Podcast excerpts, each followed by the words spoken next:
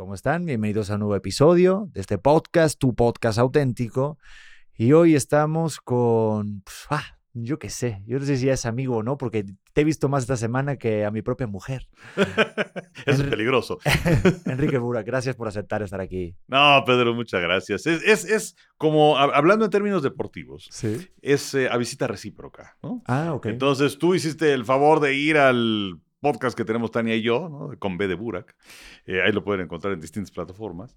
Y ahora pues yo estoy pagando la visita y muy gustoso, muy contento. Tú fuiste un invitado sensacional en nuestro programa. Espero yo ser por lo menos la mitad de lo que tú fuiste en nuestro programa. No, seguro que sí. Ya solamente con la voz ya rellenas el contenido. Ya con eso sirve para el podcast. Hombre, muchas gracias. Oye, pero estuvo muy bueno el programa en el que fui contigo y con tu hija. O sea, digo amigo porque ya realmente pues somos colegas de este medio que nos hemos visto a menudo en, la, en algún programa. Pero ahorita este nuevo que tienes con tu hija se me hace que está bastante diferente a lo que has hecho hasta ahora, ¿no? Pues sí, eh, y además, eh, co- como que no te imaginas eh, con el paso de los años, ay, voy a estar haciendo algunas Sí. cosas con Tania, que bueno, pues ella ahí va forjando su camino en, en multimedios y afortunadamente le está yendo muy bien. Y eh, pues ahora surgió esta idea de, pues a mí me encantan los deportes, a ella le gustan los espectáculos, eh, un par de generaciones y las cosas como se ven de manera distinta, gente a la que yo conozco y mucha gente a la que yo desconozco, pero también gracias a Tania, bueno, pues también me estoy involucrando. Eh, tú eres muy amigo de Tania desde muchísimo tiempo. Sí. Entonces, eh, pues no sé, es, es una experiencia muy interesante y nos estamos lanzando a esta arena. Pero qué diferente es hacer tele y, y- y luego redes sociales. O sea, la parte de YouTube, hacer televisión. Si notaste cambios, porque yo lo hablaba contigo el otro día, pero sí el lenguaje siento que cambia, ¿no? O no, no sé. El tipo de comunicación. Pues sí, es una comunicación un poco más eh, directa, más desparpajada. Anteriormente, más desenfadada. Quizás antes eh, lo que podías tener así era, era la radio. ¿No? Sí. Porque pues, en la radio puedes llegar en, en- en traje de baño y nadie se da cuenta. O puedes llegar un minuto antes y no pasa absolutamente nada. Eh, aunque el lenguaje sí, digamos que de la generación donde yo vengo se cuidaba muchísimo más. Te comentaba antes de entrar a, a este podcast que pues, cuando yo empecé y hacíamos entrevistas y era ECO, ¿no? Que era aquel sistema de noticias que, que- que había. Pues aunque fuera tu super brother, aunque fuera Pedro Prieto, al que voy a entrevistar el día de hoy, pues era hablarte de usted, porque así se manejaban las cosas. Y, yo creo que, está bien hasta cierto punto que, se abran las cosas, que se abra la comunicación, a lo mejor ser un poquito más auténticos, como es tu podcast, pero también creo que hay ciertos niveles que se deben man- mantener, ¿no? Sí, yo por eso hice esto, ¿sabes? Como que siento que, que sí estamos muchos en la máscara y demás, como la parte que estamos perdiendo, como la parte esencia. Y yo digo, este podcast es lo, lo, que, lo que intento es que la gente con la que platique, y yo también incluido, obviamente, seamos lo más auténticos posibles. Pero también manteniendo educación. Digo, más o menos, ¿no? O sea, no sé si ya estás en la etapa de decir que antes a lo mejor había más educación. Puede ser. Eh, Ya estoy en la etapa de... de- de- de- A o sea, estoy en dos ¿eh? etapas. Una que era, creo que antes las cosas eran mejores. Y dos, esto no me pasaba antes. Pero eh, de cualquier forma, no sé, o sea, está bien y, y la gente cambia, la gente evoluciona, la gente se modifica. Pero no necesariamente el cambio quiere decir que todo está bien, ¿no? Entonces yo, yo sí creo que hay algunas cosas del pasado que se pueden rescatar y que pueden involucrarse también. Sí, como que ahorita estamos muy en el lado de cambio, evolucionar, pero siempre, digo, a mí me pasa, ¿no? Y justo ayer me pasó, mira, con un tema que no tiene nada que ver ahorita lo que estamos hablando, pero sí va con el cambio, y es el poliamor. Me preguntaban en la rueda de prensa ayer con mi mujer, ¿tú qué piensas sobre esto? Y digo, pues mira, pienso que al que le funcione está bien, pero yo todavía sigo siendo muy conservador. Digo, yo como Franco Escamilla, dice, a mí me encanta, esto es un chiste de verdad, buenísimo. Este, decía que él está, este, que él, que él está a favor de, de hacer tríos y tal con su, con, con su mujer o, o hacer este, ¿cómo se, cómo se dice? Este cambio de, de parejas, ¿no? Swingers. gracias. Ajá. Dice, yo estoy acorde de que sea eh, esto del swinger, pero con la mujer del otro, no con la mía. Entonces, ese chiste digo, es que los cambios como que sí de repente hay una vorágine de todo, venga, cambiar todo lo anterior, pero sí hay algo que, no sé, creo que sí, hay partes bonitas del pasado, que sí. Partes buenas y partes bonitas, efectivamente. Y en todo es así, ¿no? O sea, en todo hay partes buenas y en todo hay partes malas. Y yo creo que de lo que se trata en nuestro camino que tenemos en la vida, pues es agarrar las cosas buenas de todo. Sí, no, y aparte contigo, yo qué sé, yo siento que eres una persona que te puedes adaptar en cualquier medio donde vas. No sé, he visto varias entrevistas, varios contenido tuyo te puedo ver perfectamente con Toño y con Pepe y luego te vas con Adela y luego te vas a otro programa más de espectáculos y, tú te acomodas, o sea, sí te sabes adaptar al cambio, ¿no? O al donde estás. Sí, es que eh, luego, luego sí te ven con una imagen de, la televisión y es que la tele pues es, eh, aunque evidentemente hay que divertirse y hay que pasarla bien, siendo profesionales, pero pasátela bien, porque yo creo que si tú te diviertes, si tú te emocionas, a la gente que te está escuchando, pues también se va a emocionar. Pero em, eh, sí, sí son cosas muy rígidas, ¿no? O sea, tienes 30 segundos y tienes un minuto y difícilmente te puedes explayar. Es lo que, lo que pasa en la radio. En la radio sí puedes hablar un poquito más, no tienes tanto ese yugo de, de necesitas hacer un comentario en 20 segundos y si no te cortamos y vamos a lo que sigue y a lo que sigue y a lo que sigue. Em, pero me, gusta, me, gusta mucho la comedia. He hecho varias cosas con Eugenio Derbez. Eh, si, si, yo no me hubiera dedicado a la parte de los deportes, eh, me hubiera gustado tener un talk show. Eh, yo, yo he adorado durante muchísimo tiempo a Johnny Carson, a David Letterman. Eh, ahora me gusta mucho Jimmy Kimmel, no tanto Jimmy Fallon. Eh, Stephen Colbert me gusta mucho también la forma en la que toca la, la, ironía, el sarcasmo, cómo se involucra en la parte política. Y bueno, Trump le dio muchísimo durante todos sus cuatro años.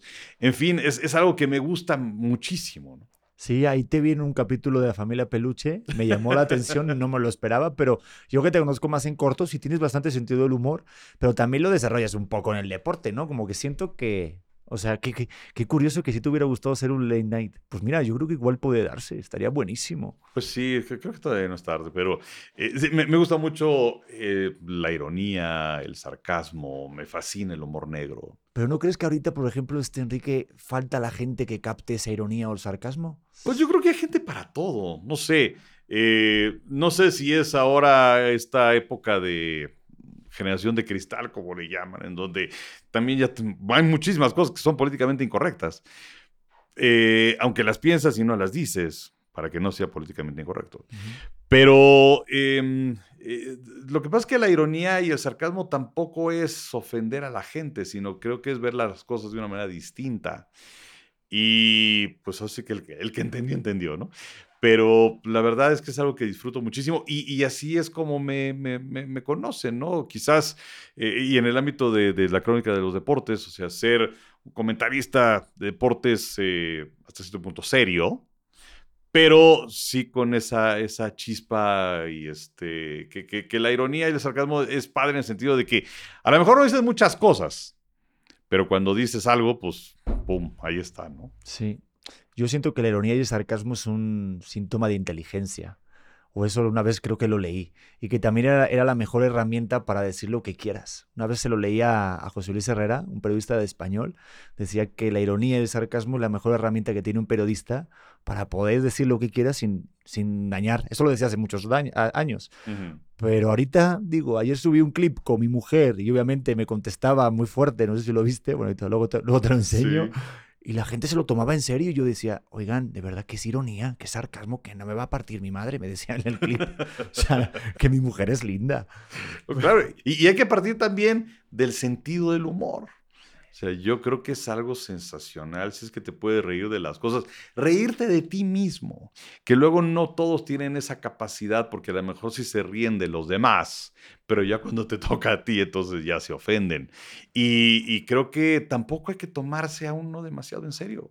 Sí, aparte lo veo con, tus colegas, o sea, con tus amigos, como tienes en el, en el podcast y en, y, en, los programas de deporte, con Pepe y con Toño, que también tienen una carrilla, o sea, se tiran, o sea, está, está bonito, digo, carrilla o, ese juego que a mí como espectador uno se divierte mucho, pero claro, o sea, como me decía Poncho de Nigris, o sea, O sea, no hay pandilla sin carrilla y al revés. O sea, tienes que tirar y que te tiren y dejarte también. Pero ¿te ha pasado a ti que, por ejemplo, no sé, que alguien que no se lleve o algo que digas, uy, y este chiste que hice o ese comentario? O ahorita, por ejemplo, con esto que estamos en el 2022, has llegado a pensar, uy, ¿cómo dije esto? Pues sí. Eh, y, ¿Te ha pasado? Sí. Sí, y, muchas veces también ahí es donde tiene que ver la, autocensura, ¿no? O sea, también... Eh, eh, es el de chino, o sea, dije esto y no lo debe haber dicho y eh, algunas veces, afortunadamente, pocas, bueno, pocas lo he dicho y pocas veces también tiene consecuencias, pero pues yo creo que se trata ante todo de no ofender a nadie. Y lo que decías de Toño y de Pepe, eh, nos conocemos tan bien y hemos trabajado juntos ya casi 40 años, en donde pues sí, a veces sí, este, pues a Pepe le, cargamos un poquito la a don José Bicentenario. Pero, pero nunca es con el afán de ofender ni de exhibir y, y pues somos una familia, la verdad, ¿no? Y eh, en las transmisiones, si es que le va bien a uno, es que nos va bien a los tres y si le va mal a uno, pues le va mal a los tres. Entonces, yo creo que, mira, y, algo que dice Pepe, y, pues sí, te digo que tenemos casi 40 años de trabajar juntos. Estamos conscientes que pues nos toca, o sea que nos queda menos tiempo que antes, ya sea por separado o juntos. Pero lo que dice Pepe siempre antes de cada transmisión es, vamos a divertirnos. Y es que de eso se trata. O sea, hay que divertirse. No, y aparte, por, bueno, en lo que tú haces de deportes, en la carrera, cuando yo estudié periodismo, todo el mundo quería ser periodista de deportes. O sea, la parte de deportes es como la más disfrutable, o al menos desde el punto de vista, bueno, alguien que también le gusta el deporte, como a mí. Pero, ver lo que hacen, yo me acuerdo, mis compañeros luchaban porque es muy complicado llegar a la posición en la que tú estás o a las que están ustedes. Y luego tantos años. ¿Tú te acuerdas cuando empezaste de cómo llegaste a ese primer momento que te diera la primera oportunidad? No sé si a ti te temblaba la voz, que no sé, con esos graves que tienes es complicado. pero, Hace, hace, varios años no era así, precisamente. ¿Ah, sí? ¿Te cambió la voz? sí, sí, cambió. Eh, sí, bueno, fue a través de Fernando Schwartz, que era un amigo de la familia, y pues Fernando, un connotado periodista de deportes, eh, trabajando muchos años con Jacobo Saludowski en 24 horas, en fin. Y eh, pues yo, yo, lo conocí cuando tenía 14 años. Y le dije, oye, Fernando, pues yo me quiero dedicar a esto de la crónica deportiva. Y me dice, sí, pues está bien, pero estás muy chavito. Entonces le, le dice, échame un telefonazo. Y fueron como tres años después que le hablé y empecé a ir a Televisa y acompañar a los reporteros y él me, enseñó a redactar. Es muy distinta la redacción en televisión, a lo que se hace en radio, lo que se hace en periódicos. Eh, y así fue como empecé. Y lo primero que hice era un programa que se llamaba Reporte Juvenil en Canal 8, que, que luego lo pasaron al 9. Y yo ahí tenía la, la sección de Deporte Juvenil y era padre porque íbamos a distintas locaciones. Y la primera locación que me tocó fue el Castillo de Chapultepec. Em, pero pues uno inexperto, ¿no? este, tonto, eh, no sabía cómo se hacían las cosas. Entonces todo mi parlamento, todo lo que tenía que decir, me lo aprendí de memoria. Lo cual significaba que hablara a uno por hora. Eh, en lugar de, bueno, pues nada más dices la entradita y además lo demás lo lees. Pero bueno, eso lo aprendí después. Pero, pero bueno, así fue como, como empecé y, y pues la verdad, la verdad es padre, o sea, fueron momentos muy, muy, muy significativos y mm, es una carrera complicada en el sentido de que, pues sí es padre que vas al Super Bowl, a la Serie Mundial, los que van al Mundial, a los Juegos Olímpicos, pero pues también hay que invertirle mucho tiempo y muchas ausencias también de la casa. Eh, y, hay gente que también, pues lo, lo, lo fui descubriendo después, gente que le gusta salir en la tele y mm. gente que realmente es su pasión. Entonces, la gente que le gusta salir en la tele, pues he visto un desfile incontable de personas que llegan y se van. Pues porque, pues sí empiezan a recibir oportunidades y empiezan a salir a la tele, pero, oye, tienes que estar aquí de guardia el sábado en la noche. No, pues cómo, y las fiestas, y tienes que estar el domingo en ese dónde, y te vas a no sé dónde, y, y se cansan porque no es su pasión. Sí, es como la diferencia, ¿no? Entre lo que dice Residente, de una cosa es ser artista y otra cosa es ser famoso. Y siento que el periodismo va muy así. Creo que tienes que tener pasión. O yo me atrevería a decir la palabra obsesión. Yo soy muy obsesivo, me encanta, por eso estudié periodismo. me, me, me, obsesiono. O sea, yo realmente estoy aquí en el podcast hablando y luego me voy a buscar y preparo cosas donde creo que puede ir como la conversación, luego selecciono los clips.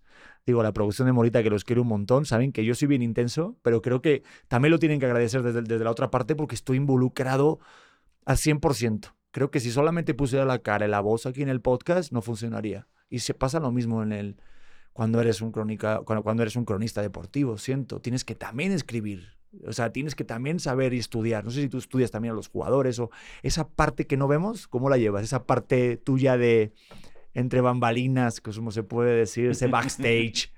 ¿Estudias antes del Super Bowl? O, eh, ¿O, cómo estudias? Sí, a ver, cuéntame un poco, a ver. No sé si lo has hablado alguna vez. Eh, pues eh, digo, pocas veces, pero digo, depende de las actividades que, que, haya. Digo, si es una sección en el radio en las mañanas que hago con Ciro Gómez Levía, bueno, por supuesto hay que, hay que prepararla. Y luego el radio que, que hago también en Radio Fórmula con Raúl Orbañanos, con, con, su hijo Raúl Eduardo, con Arturo Villanueva, pues también hay que preparar la sección. Los partidos, pues igualmente hay que, hay que prepararlos. Hay mucha gente que piensa que a lo mejor llegas, te sientas, te pones a ver en la tele y sobre eso hablas que te voy a decir una cosa, con los años que lleva uno y con la experiencia que lleva uno, pues sacas la, transmisión avante.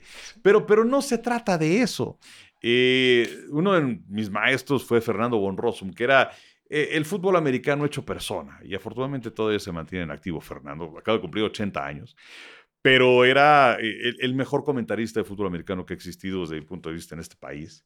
Y cuando tuve la oportunidad de empezar a trabajar con él, no, bueno, pues era eh, eh, un monstruo, ¿no? Del de la comunicación, Fernando.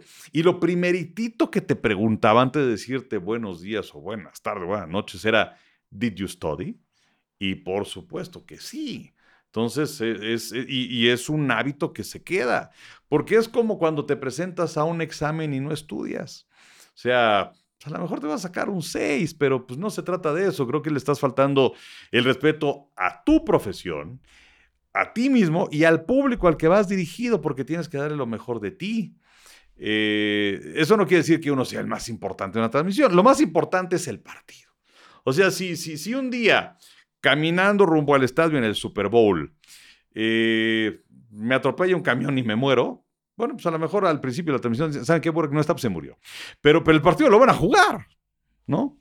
Eh, entonces, eh, aunque uno no es lo más importante, sí uno tiene que dar lo máximo de sí una transmisión. Lo que pasa es que siempre pues, tenemos ese ego, ¿no? Y sobre todo cuando tenemos que hablar, yo siempre me imagino, digo, porque pasa también cuando estás de conductor, ya no sea en deportes, sino en cualquier otro programa, como que damos mucho más peso a las palabras en vez de a los silencios.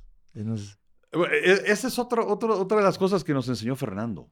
O sea, no hay nada mejor que escuchar al público. O sea, digo, sí, obviamente, eh, llevar, llevar tu ritmo. Es que Fernando era, era como un director de orquesta, porque era, era Fernando al centro y un comentarista a la izquierda, un comentarista a la derecha. Y las ocasiones que, tuve la oportunidad de trabajar con él y, que, que, le aprendimos, y creo que lo, seguimos haciendo, Toño, Pepe y yo, es que tienes que tener tus, eh, tus altibajos, ¿no? O sea, subes, bajas, eh, no, no, no, no sea así, ta, ta, ta, ta, ta, ta, ta, ta, eh, y, luego cuando viene un home run o viene un touchdown o viene una cosa de esas, no hay nada mejor que quedarte callado.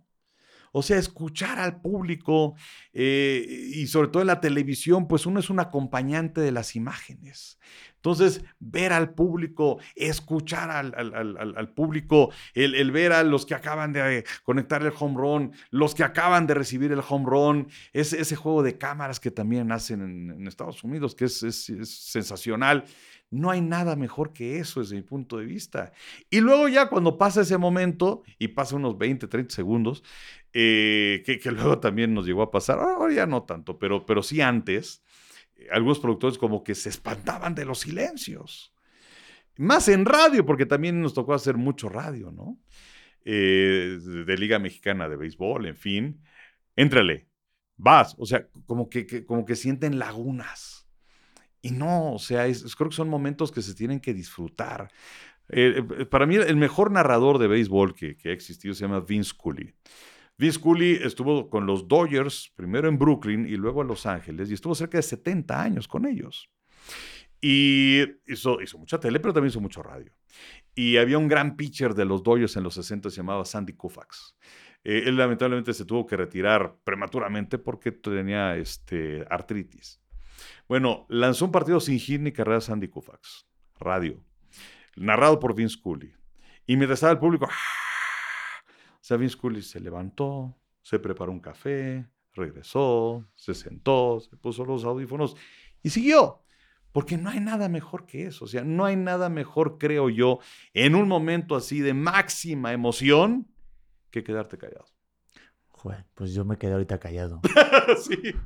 No, es que, es que sí, yo creo que uno lo valora muchísimo. Y sobre todo cuando alguien no para de hablar, es como que era turulla. Y aparte, pues obviamente estás viendo el partido. Y lo que tú dices, la voz te acompaña.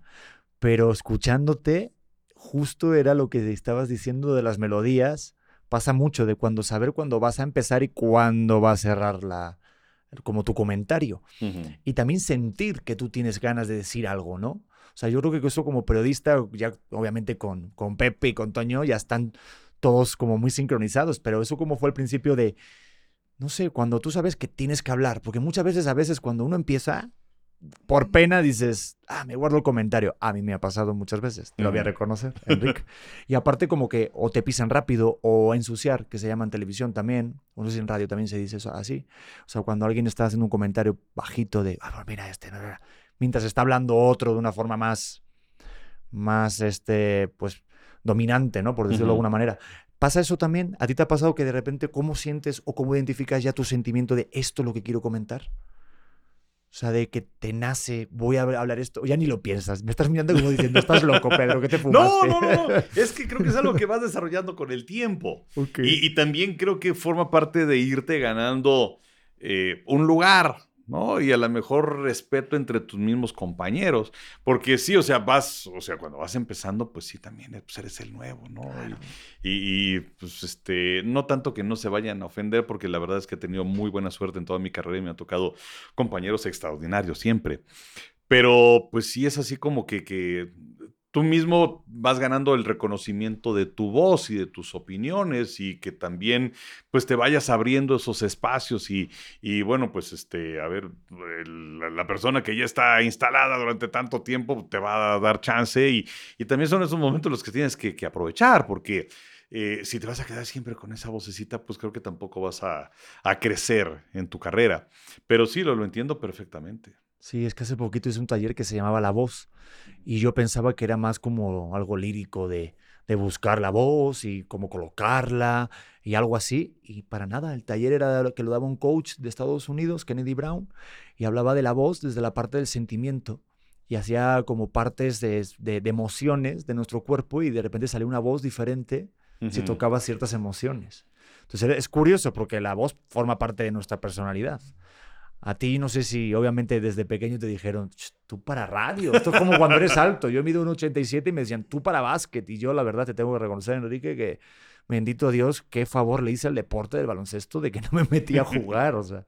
Pero ¿te pasaba a ti desde pequeño que te, que te decían eso de la voz o no? Pues fíjate que no, no, no, no, este, alguna vez sí, sí me dijeron, oye, tienes buena voz para cantar y canto horrible. Y este, cada vez que empiezas a cantar, me dicen, oye, por favor, cállate. Pero, este, Eh, no sé, eh, mira, desde yo, no sé, desde muy niño, eh, Ángel Fernández para mí era una, una, gran fuente de inspiración, el mejor narrador de fútbol que ha existido en este país desde mi punto de vista. un hombre que además se rompió con todos los cartabones porque pues, él empieza en los 60 sin saber gran cosa de fútbol, porque él, él narraba béisbol y box. Y cuando el señor Azcárraga, Milmo, compró la América y bueno, también venía todo esto de la construcción del Estadio Azteca, en fin. Eh, pues dijo, quiero al mejor directivo y se llevó a Guillermo Cañedo para el América y así quiero el mejor entrenador. Y luego ya cuando empezaron las transmisiones, quiero el mejor narrador. Y se llevó a Ángel.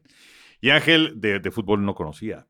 Entonces se cuentan que, que, que, había alguien que se colocaba junto a Ángel y así con un papel, un cucurucho, le iba diciendo, no sé, Sánchez, Pérez, López, y con el paso del tiempo, bueno, fue desarrollando un gran estilo, porque antes era todo muy, muy serio, ¿no? Muy sobrio. Y él fue el primero que empezó con el gol y ponerle apodos a los jugadores y muchos de ellos que se mantienen todavía. Y entonces esa influencia de Ángel me pegó muchísimo porque el fútbol y yo hemos estado peleados ya desde hace algún tiempo, pero a mí me encantaba el fútbol y sobre todo escuchar las narraciones de Ángel. O sea, podía ser el peor partido, pero Ángel te lo hacía divertido, entretenido, te capturaba. Igual había gente a la que no le gustaba Ángel por sus estridencias, pero, pero a mí siempre me, me atrapó. Y entonces yo empezaba a hacer mis, mis partidos este, de, fútbol, ahí mano izquierda contra mano derecha, y, y, hacía, este, no sé, empezaba a hacer mis, mis noticieros cuando eran vacaciones, escribí en la máquina aquella, ta, ta, ta, y ya le, metía música y no sé qué tanto. Entonces, pues esto de la voz, eh, pues era, era con la voz que tenía en su momento y después se convirtió en la voz que tengo ahora, pero no fue una cosa de que me dijeran, oye, este, tienes voz de, de locutor que antes este, pues era XW, ¿no? Que hacía la voz así. Pero eh, fue algo distinto, digamos que fue el gusto por hacer esto y no, oye, tienes voz para tal y entonces, ah, mira, pues entonces por eso me voy a cara a esto. Joder, pues ¿qué lo diría, eh? Digo, porque si ahorita cuentas, ¿no? Un día hice gárgaras y tal, ya estaría toda la gente llevando todos los trucos de Enrique Burak para dedicarse a esto. Oye, pero decías que ya no te gusta, o sea, que antes te gustaba el fútbol, ya nada. Pues eh, mira. ¿Cómo está eso? Porque en las redes sale, la verdad, salen muchas cosas de Enrique Burak, odia el fútbol. Eh, porque obviamente para que la gente dé al clic como yo, que di clic. o antes era del América y ahora es del Cruz Azul, pero odia el fútbol. a ver, ¿qué, ¿qué, hay de cierto en esto? Yo aquí ya en plan Pati Chapoy, ¿no? Eh, sí, sí es verdad que no te gusta tanto o antes sí eres muy fan. Yo era súper aficionado. Súper aficionado, súper aficionado a la América. Que la América pierde una final contra Cruz Azul a, a principios de los 70s eh, cuatro goles al América. Era un solo partido en aquella época. Lo que no entiendo es por qué en lugar de irle al Cruz Azul, que ganó, ¿por qué le fue al América? Pero había jugadores con los que me identificaba y que, bueno, pues llegaron a ser mis ídolos, Carlos Reynoso, Enrique Borja principalmente. Que además, eh, una de las partes padres de esta profesión es que he tenido la oportunidad de conocerlos, de tratarlos, ¿no? De tratar a quienes fueron mis ídolos de la infancia. Y además eh, el hecho de que casi con todos la... No, no, no, porque eh, no sé si te pasa que, oye, es que te, admiro muchísimo y eres buenísima onda y desde niño has sido mi ídolo. Y dices, puta, o sea, qué tipo tan odioso, ¿no? Pero afortunadamente, eh, en mi experiencia, pues casi todos ha sido una experiencia agradable al conocerlos. Y bueno, Enrique Borja, la verdad, tipazo, ¿no? Tipazo. Eh, y, bueno, pues empecé a jugar fútbol, digo, nunca fui un dechado de facultades. Eh, y, y, como te decía, la influencia de Ángel. Entonces yo desde muy joven, desde muy chavito, yo dije, yo me quiero dedicar a eso de la crónica. Eh, y quería hacer fútbol y cuando empecé a ir con, con Fernando Suárez, como te decía, a Televisa, pues lo, acompañaba a los estadios, que íbamos a Toluca, que íbamos al Estadio Azteca, que Fernando tenía transmisiones y, y la verdad, para estar ahí en la cancha con la gente que estaba haciendo cancha en aquella época, Arturo Rivera, en paz descanse, Raúl Sarmiento, eh, o, luego me iba al, al, palco principal y ahí con una grabadora narraba mis partidos. Pero el camino se fue abriendo por otro lado, ¿no? O sea, igual yo seguía el béisbol y seguía el americano y soy un enamorado de los Juegos Olímpicos, creo que es lo que más me gusta. Entonces, eh, pues empecé a hacer cosas de producción, eh, a, ayudarle a la gente de, eventos especiales, que si Fernando Valenzuela estaba en su mejor momento, íbamos a hacer un especial de Fernando, eh, o en la redacción de Juegos Olímpicos en Los Ángeles 84, o sabes qué, se, se, abrió un espacio en el fútbol americano, que bueno, en qué época tú llegabas y te formabas en la fila, ¿no? Y entonces, bueno, pues había cuatro, cinco, seis adelante de ti y tenía que ir avanzando la fila para que te tocara. Y pues la fila se movió antes en, estos deportes, ¿no? Total, que bueno, de fútbol he hecho una transmisión en mi vida. Em, y, mi pleito con el fútbol está en que todos los ojos y la atención está en eso. Cuando ni siquiera hemos sido campeones del mundo. y les tengo una muy mala noticia. No vamos a hacerlo. Pero bueno, tú, tú, eres de España y tenemos gente de Brasil, gente de Argentina, que son países en idiosincrasia muy parecidos, que sí han sido campeones mundiales de fútbol, pero que además la difusión que le dan otros deportes es bárbara. O sea, sí el fútbol es número uno, Pero bueno, tienen que ciclismo, que gimnasia, que automovilismo, que tenis, que voleibol, que básquetbol.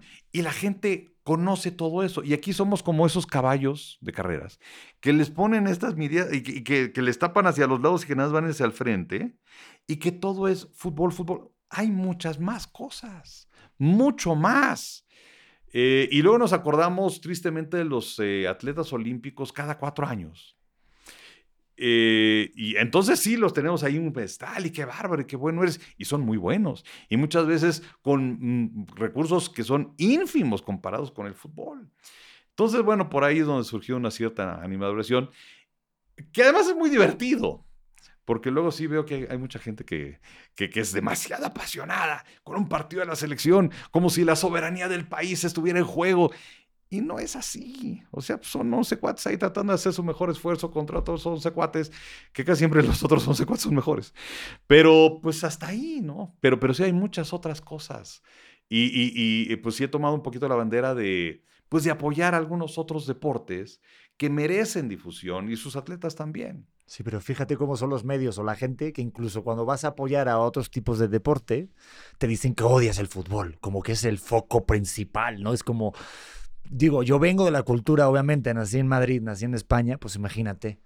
Obviamente, pues me gusta el fútbol. Digo, nací con buen criterio porque me gusta el Real Madrid, bendito Dios. Mi abuelo tuvo ese gran detalle de hacerme de un buen equipo de fútbol. Saludos a toda la gente del Barça. Pero me gusta también esa como que hay mucha... a mí me encanta mucho el pique que traen. De hecho, me gusta tirar de repente un comentarito sobre Messi, sobre tal. Pero también me gustan los demás deportes. Es bien lo que dices, pero sí, porque creo que es lo que mueve, ¿no? O sea, ayer vi una entrevista de Piqué y decía porque se hizo muy famoso, muy como una frase que dijo que tenía más dinero que el presupuesto del club español, ¿no? De allí de Barcelona también, el club más pequeño de allá. Y decía que ganan lo que ganan los jugadores porque lo generan. A él le gustaría que otros deportes o otras profesiones ganaran igual de dinero, pero lamentablemente lo generan. A mí me hace pensar eso porque siento que son los sponsors, que ahorita sí se está abriendo para otros deportes, pero al final es obviamente el que pone el dinero. Para que, pero por ejemplo, mira la Super Bowl. Yo tengo que decirte que soy bastante ignorante, ¿eh? de la Super Bowl. No me castigues con esos ojos penetrantes. Pero mi mujer. De, hecho, de hecho, decirle la Super Bowl es muy de España. Ah. el Super Bowl. El Super Bowl. El Super Bowl. Es que te explico. Allí mi papá es súper fan del, fútbol americano y todo, pero es de madrugada. Entonces se quedaba siempre a las 2 de la mañana a verlo. Entonces yo no podía. Bueno, de hecho hubo la Liga Mundial y había equipo allá. Sí, no, totalmente. Y aparte, ahorita con mi mujer, que la vas a conocer al rato, yo no tuve, o sea, yo tenía una taza de los Patriots, pero más por, por fan de Tom Brady cuando estaba y todo el rollo. Me encantaba el equipo. Me hizo tirar la taza de los Patriots. Así de plano. Porque mi mujer y toda la familia de mi mujer son de los Steelers. Y a callar todo el mundo. O sea, no hay discusión. mi hijo va a ser de los Steelers. No sé qué, te opinión, qué opinión te da eso, pero pero no puedo opinar. Yo, creo que debes imponerte. Yo creo que debías imponerte. Este, yo, yo entiendo que lo haces para que no hayan pleitos y no haya bronca. Y siempre es bueno ceder, pero imponte. Es que mis suegros del Atlas. Entonces yo prefiero elegir el, equipo del fútbol que sea del Real Madrid y ya que el fútbol americano elija ella. Peor sería que fuera del Atlas. Oye, que los del Atlas están insoportables. O sea, 71 años ser campeón. Sí, ya los 70, no, sé. vamos, no, que mi, que mi suegro está, vamos, extasiado. Pero oye, viendo lo del Super Bowl o de la NFL, el otro día no me, me, enteré de una anécdota que es muy fuerte. A mí me colgarían de un árbol, pero que estuviste casi a punto o te perdiste el parto de Tania por, por un partido. ¿Puede ser esto? Eh, bueno. ¿O lo entendí yo así o no? ¿O lo entendí eh, mal? Pues eh, no. lo que pasa es que era, iba, iba a venir a ser el Mundial del 93, Filadelfia contra Toronto. Y eh, hablando justamente de que se abrían espacios, uno, uno de, pues, eh, de, de, las personas que más apoyó mi carrera, y bueno, le guardo un cariño enorme y fue, puedo decir, mi papá de la televisión, Jorge Berry. Eh, Jorge llegó como, como director del área de, de eventos, manejando los comentaristas, y me empezó a dar mayor oportunidad en el béisbol. de hecho, se hicieron dos equipos, porque había un equipo que era Sony Alarcón, el Mago Septién, Toño de Valdés. Y entonces se decidió que hubiera dos equipos de comentaristas. Uno era el Mago y Toño Valdés y Sonia Alarcón y yo éramos otro. Em, entonces iba a ser mi primera serie mundial. Y pues sí, Tatiana estaba ya embarazadísima de Tania. Y cuando me habla Jorge, oye, pues te vas a ir a la Serie Mundial, digo, qué buena onda. O sea, es de esas oportunidades que no dejas, no puedes dejar ir. Pero eh, se van desde la serie de campeonato, que es algo que nunca antes se había hecho y nunca más se ha hecho. Entonces era irme tres semanas. Y Tania, pues había, iba, iba a ser cesárea y la habíamos programado para el 3 de noviembre porque pues ahí con el ginecólogo viendo las fechas 1 y 2 de noviembre, pues ya de muertos, pues no, ¿verdad? Entonces dije, no, pues al día siguiente, 3 de noviembre, ok. Pero cada vez que hablaba con Tatiana, pues sí estaba, este, híjole, es que ya el doctor dice que a lo mejor ya no aguanto para, para la cesárea y todo esto, y, y si era un, sufridero, pero pues afortunadamente Tania, Tania me esperó, se acabó la serie mundial, se acabó en, en seis partidos, y este, una semana después nació Tania. Pero pues es que son de esas cosas que dices, ¿qué hago? O sea, no, no, no, no me puedo perder esta oportunidad. Y pues sí, me fui a la Serie Mundial, que fue mi primera. Pero aparte, como que te escucho hablar, y es verdad lo que me decía Tania el otro día, que los acontecimientos importantes, a lo mejor familiares, los relacionas con algo de la NFL. O sea, ah, fue la Serie Mundial de tal contra tal. O sea, sí tienes ese, como esa, esa relación en tu cabeza para la memoria. Sí, o sea, debo decir, y, y luego hay mucha gente que no lo cree porque manejamos muchos datos, pero mi memoria, bueno, no, a lo mejor no es tan mala, pero a lo mejor sí es selectiva, ¿no? Este, lo cual ocasiona muchos problemas. Porque no, a lo mejor no me acuerdo qué desayuné hoy. Eh, pero a lo mejor sí te puedo decir quién ganó el Super Bowl 50, ¿no? Eh, entonces, eh, sí, sí relaciono mucho eso con, pues, con eventos y, y, cada vez, pues hay que, que si la Serie Mundial tal, lo que si el Super Bowl tal, lo que si los Juegos Olímpicos tal. Eh, y, y, bueno, pues así soy, ¿qué te puedo decir? No, es que yo también soy así, o sea, también lo relaciono muy así y creo que a lo mejor, a lo mejor tiene que ver con la forma de nuestra, nuestro cerebro de hombre o no, pero digo, Facebook nos ayuda mucho, la verdad, a recordarte cosas, pero a mí me pasa también igual que lo relaciono con, ah, ese año fue, aparte soy malísimo para los cumpleaños, no me sé el cumpleaños de mi papá, te lo tengo que decir. ¿De verdad? Te lo juro, el de mi mamá sí me lo sé. Pero es que mi papá no lo celebraba, entonces yo me acuerdo que digo, ah, en ese año cumplió tanto porque hubo ese evento de... O sea, sí me pasa algo parecido. ¿eh? Sí, yo, yo bueno, para, para los cumpleaños, digamos así, cercanos, soy bueno. Pero para ya un poquito, bueno, de Toño y de Pepe, debo decir que hasta hace como 3, 4 años ya los tengo plenamente identificados. Antes no. No sabías el cumpleaños de ellos. No, y sabes que sí me siento mal porque este, de, de las primeras llamadas que recibo 2 de agosto, cuando es mi cumpleaños, siempre es de Pepe Segarra, man. Siempre, siempre, siempre, siempre de Pepe. Pero ahora ya sé. Toño, 22 de octubre. Pepe, 26 de octubre. ¿Sabes por qué? ¿Por qué? Porque siempre nos agarra en la serie mundial. qué fácil. No, y aparte, Enrique, que cre creo que como que la amistad es más fácil de llevarla que cuando es una relación de pareja, ¿no? Que no hace falta tampoco o sea, regar tanto la plantita en eso. Digo, no sé si tienes colegas que de repente pasan mucho tiempo que no los ves y es como si no hubiera pasado el tiempo. Sí, sí, sí, sí. O, o gente, mira, nos pasa mucho con este, analistas de Juegos Olímpicos que este, pues los ves cada cuatro años. O uh, no sé, a veces cuando había algún campeonato mundial de gimnasia intermedio o de transmisiones de clavados. Pero también la forma en la que te enchufas de inmediato no sé, con Claudia Esteva, por ejemplo, para la gimnasia, ahora que estuvimos haciendo eventos en, de, de, de, los Olímpicos de Tokio, y de no transmitir juntos eran años. De Fernando Platas, ¿no? En los clavados, la misma situación. Armando Sánchez para la natación. La última vez que había transmitido con Armando había sido, habían pasado nueve años. Y, y es así como que, o sea, hola Armando, no sé, y pum, o sea, lo retomas. Es, es, es algo increíble, la verdad. Oye, y ahorita con lo de los Juegos Olímpicos, déjame preguntarte esto, es que no tengo a Enrique Burak, o sea, Enrique Burak aquí todos los días. Pero ahorita que pasó todo esto de lo de Rusia, ¿tú qué opinión tienes de que le hayan quitado? Viste que ahorita no van a competir ni en el Mundial el equipo, ni los, bueno, hay muchos eh, este atletas olímpicos que directamente hasta los miran mal por la bandera de Rusia, tal, todo eso, ¿tú qué opinión tienes al respecto? Pues mira, esta es la te... pregunta más seria del podcast, ¿eh? No, es que me vino sí. a la cabeza, es que digo, puta. No, lo que pasa es, bueno, de hecho el deporte ruso está manchado desde tiempo atrás con la sí. cuestión de doping y todo esto, claro. pero pues esto es mucho más serio. O sea, finalmente el invadir a un país democrático, soberano, independiente, por estas eh, ideas expansionistas de parte de un dictador como es eh, Vladimir Putin y las masacres que se han generado, es, eh, es, algo terrible, es algo realmente lamentable que no debía existir con estas mentiras de vamos a quitarle lo nazi a Ucrania, desarmarlo. Oye, el presidente es, es, es judío. Eh, los eh, hermanos, no creo si es de su papá o de su abuelo, pero fueron víctimas del nazismo. Sea, es una bola de mentiras. Y luego ves también cómo se maneja la cuestión de la propaganda. Y esto te lleva también a las épocas del nazismo eh, y con Goebbels, que era el que manejaba la cuestión de la propaganda y en donde decían repite una mentira mil veces se va a hacer verdad.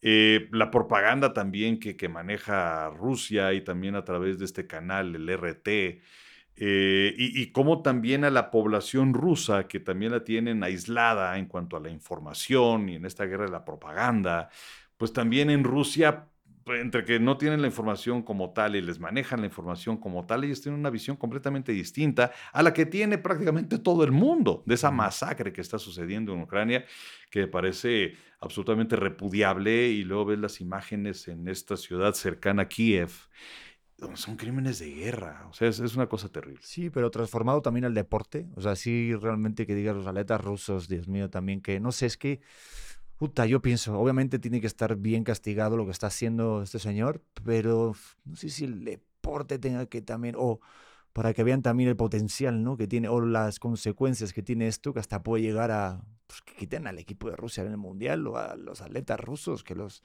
descalifiquen y que los miren mal hasta cuando van a sonar el himno y todo, ¿no? No, bueno, y de hecho, eh, no sé, no sé, tenistas como Medvedev pueden participar, pero sin la bandera rusa. Eh, y, pues mira, ni hablar, justos por pecadores. Pero bueno, pues que el Señor retire a sus tropas de Ucrania y pues las cosas van a cambiar.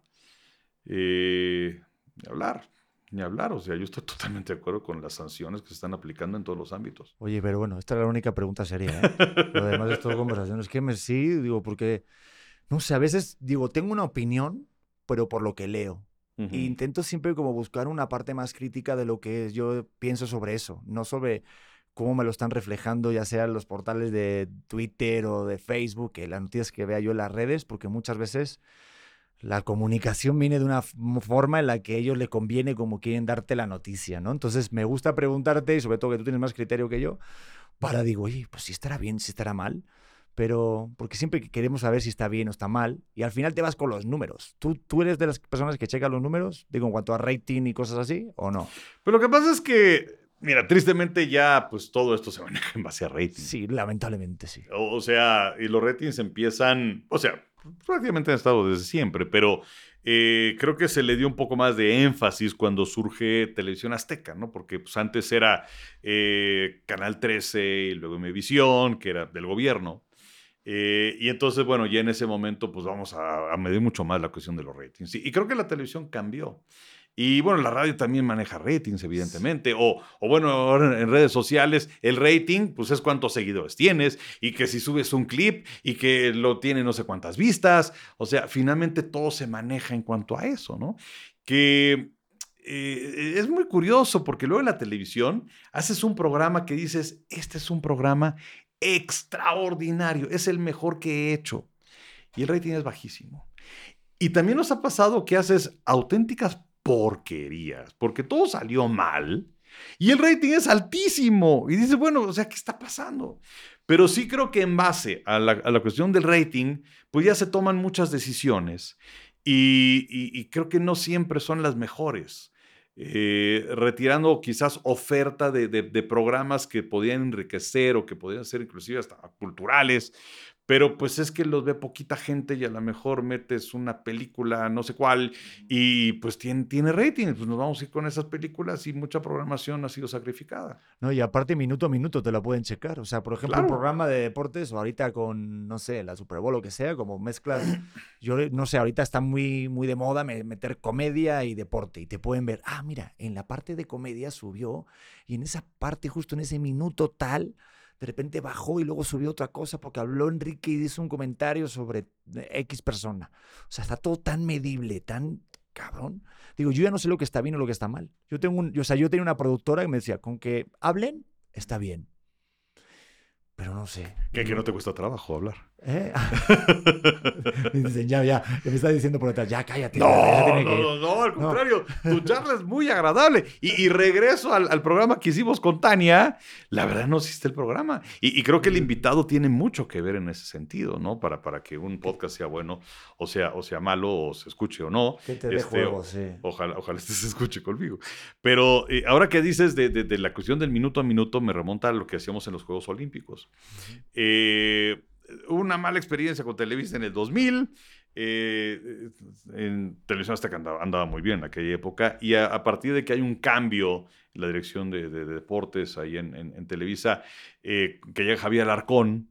Eh, para la parte olímpica me involucra mucho. Él sabía que yo era apasionado de, los olímpicos. Y lo que yo hacía, además de narrar los eventos, era programar los eventos, o sea, de 7 a 8 vamos a ver esto, de 8 a 9 vamos a ver esto, lo va a narrar fulano, lo va a hacer fulano.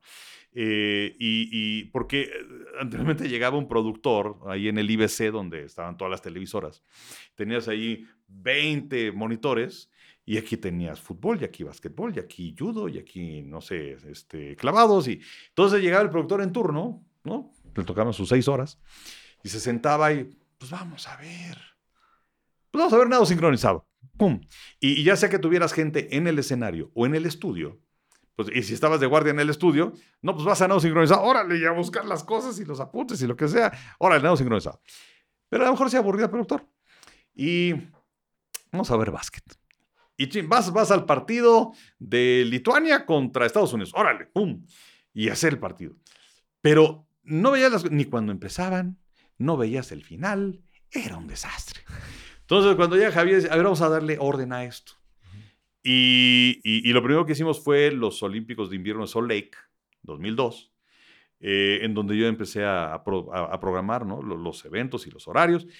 Y ahí fue donde eh, hace su debut, por cierto, en grandes eventos, el, el famoso Compayito. Uh -huh. eh, Edson Zúñiga, un, un, genio. Sí, lo conozco. Y, y, luego eso ya, ya lo seguí este, en Olímpicos de Invierno, tanto en este, Sole como también en Torino, que bueno, fueron los últimos de invierno que hicimos. Una lástima porque la verdad es un evento espectacular. Y en Olímpicos de Verano, en Atenas, en Beijing, en Londres y ahora en Tokio. Y, y sí era ver la competencia directa con Azteca justamente lo que decías del minuto a minuto, ¿no? Que afortunadamente nos fue, no bien, no fue extraordinariamente bien, incluyendo también pues, el, el, programa de la noche, ¿no? Eh, y era, era medir minuto a minuto y a ver, ¿qué metimos acá? ¿Y qué metieron ellos? Y luego ah. también te aparecían los snapshots, ¿no? Que, son las fotografías de qué era lo que había en ese momento en la pantalla. Y a ver, a ellos les fue mejor en, en este horario y qué fue lo que metieron y qué, qué tenemos nosotros. Ah, no, pues al día, al día siguiente le vamos a mover. Y este, no, con eso nos fue bien, entonces nos vamos a seguir por acá. Eh, y, y, luego también nos pues, va el compayito y, y también iban midiendo los cortes, ¿no? Este, ya se fueron a corte ellos, no, vamos a aguantar nosotros y, este, y mete ahorita al compayito y, este, y luego hay notas o, secciones que era, no sé, la de Montserrat o, en fin, que, que jalaban mucho, que le llamaban resortes. No, pues vamos a meter un resorte ahorita y, la verdad es que es un mundo que, que, la gente no conoce, que la gente está en su casa viendo el evento, pero que es apasionante. No, es y, apasionante. y yo veo, Enrique, que de repente siempre cuando sale sobre todo Box o NFL, siempre en las redes sociales es eh, Televisa Deportes, tu DN, con Azteca Deportes. O sea, siempre hay un, oh, mejor es este, mejor es el otro. Digo, yo sé, tú, yo sé qué playera tienes tú ahorita, pero podrías decir ahorita cuál crees, o sea, ¿cómo lo puedes medir? O sea, sí puedes medir quién es mejor o quién es, o, o quién está ahorita primero en la tabla, quién está segundo, ¿se podría decir o no? Pues es algo muy relativo, ¿no? Complicado, ¿no? Sí, y además, mira, la gente tiene, eh, aunque te decía hace un rato que pues, el partido se va a jugar, ¿no? Claro. Lo narre quien lo narre. Pero bueno, pues la gente tiene sus preferencias, ¿no? Y, así es, y qué bueno, porque es competencia y finalmente es lo que te motiva a ser mejor, a innovar, a, no, no quedarte dormido en lo que has hecho durante tanto tiempo y, y, si los de enfrente hicieron tal cosa, bueno, nosotros no nada más vamos a tratar de hacer eso, sino vamos a, tratar de mejorarlo y, tratar de sorprender a la gente, porque la, gente que, que ve una transmisión dice, ah, no, bueno, pues esto de la cámara Phantom, digo, está padre, pero pues ya me lo enseñaste, ¿no? Ahora necesito algo más. Y entonces vienen eh, innovaciones y, vienen cosas distintas. Y, yo creo que la competencia es muy buena. Yo creo que al final el que gana es el espectador. O sea, que uno tengas una buena competencia al lado y dices, ay cabrón, tengo que hacerlo mejor yo. Pasa que aquí como que, bueno, como en todos los, lados nos gusta separar. Es izquierda, derecha, salsa roja, salsa verde, eh, Azteca, Televisa. Y eres de uno o no eres del otro. Pero no puedes como de repente ver no sé, o sea, puedes ver un programa de Azteca y luego que te guste otro programa de Televisa. O sea, es como incompatible la ¿no? el cerebro de las personas. Y, es curioso pues, que, se da aquí en México. O sea, si hay gente que dice, no, yo, yo veo a Televisa. O, no, no, no, yo veo Azteca. O ahora con la parte de los deportes, yo veo ESPN o yo veo Fox. Pero sí, como que se ponen esa camiseta. Pero en Estados Unidos, por ejemplo, no dicen, yo soy ABC, yo soy NBC, yo soy CBS. No, o sea, la gente, y, además creo que es algo que ha surgido también ahora que tienes este, otro tipo de plataformas de streaming, en donde lo importante pues ya no es muchas veces quién lo transmite, sino el contenido per se. Entonces, pues, la gente busca contenidos. Y si el contenido es bueno, se va a ver. Y si el contenido es malo, no se va a ver. Lo pase quien lo pase. Totalmente. Y eso, bueno, ya el, último comentario, porque sé que te tienes que ir, es sobre los streamers, justo porque he visto que de repente compañeros como Ibai, que tuvo la exclusiva de la presentación de Messi, hubo muchos periodistas que, bueno, lo reventaron de por qué un chico streamer.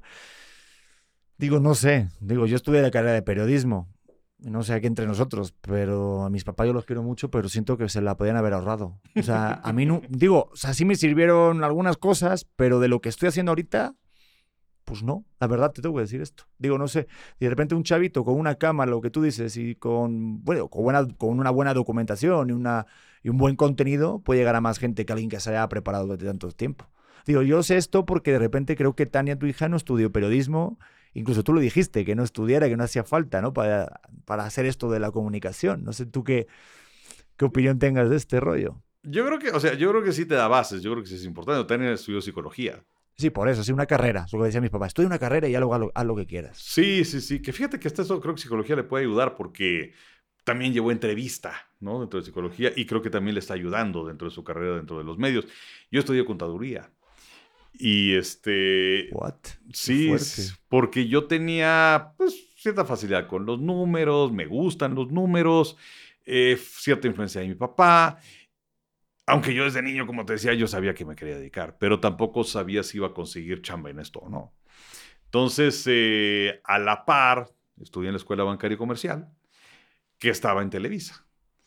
Y bueno, pues este, terminé la carrera, afortunadamente, porque es una carrera muy dinámica, entonces había grupos nada más en las mañanas, los primeros cuatro semestres, y como se supone que ya tienes que empezar a trabajar en un despacho, lo que sea, a partir del quinto semestre solamente había clases en la tarde-noche.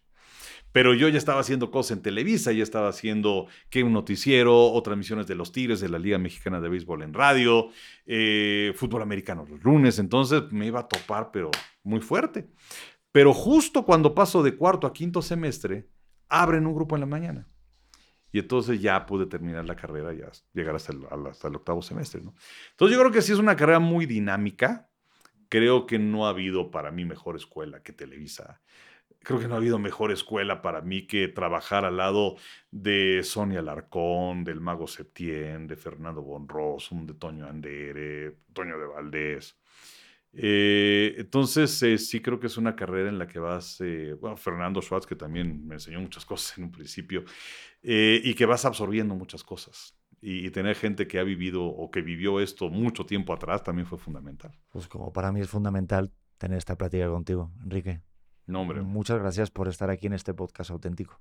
espero haber sido auténtico. Yo creo que sí, ¿no? Digo, me- yo me hubiera quedado otro ratito más contigo, pero sé que tienes que chambear y son las 12 y cumplimos, ¿viste? Aquí que Sí, no, no, no. eh, o sea, no pareces español, pareces Lord inglés. Ah, o sea, qué puntualidad. Nah, es porque tengo a mi mujer esperando ahorita Ah, ok. y tengo que hacer cosas. La voz del amo. No, pero muchas gracias por estar en este podcast y por favor, eh, nada, invita a la gente para que también vea tu canal ahorita con tu nuevo programa con tu hija para que no se lo pierdan. Sí, por favor. Y, y, por cierto, muchas felicidades por lo que estás haciendo. O sea, Gracias. hablando de rating, te está yendo muy bien y me da muchísimo gusto, mi querido Pedro. Bendito Dios, gracias. Y eh, sí, claro, ese se llama Con B de Burak. Y bueno, ahí estamos en Facebook y en YouTube y todo esto. Es un proyecto que estamos empezando, Tania y yo, y la verdad con mucho cariño, con mucho gusto. Y bueno, pues ojalá nos, nos vaya muy bien. No, seguro que sí. Aparte ya estrenaron con el primer programa con Fernando Platas, así que chéquenlo, ¿no?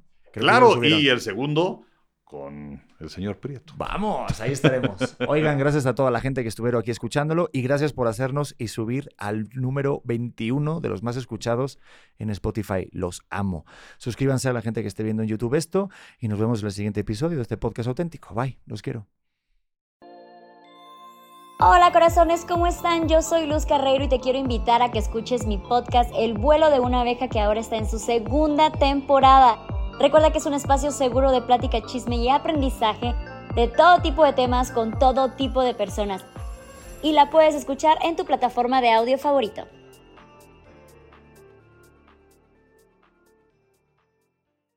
Hello, it is Ryan, and I was on a flight the other day playing one of my favorite social spin slot games on chumbacasino.com. I looked over the person sitting next to me, and you know what they were doing?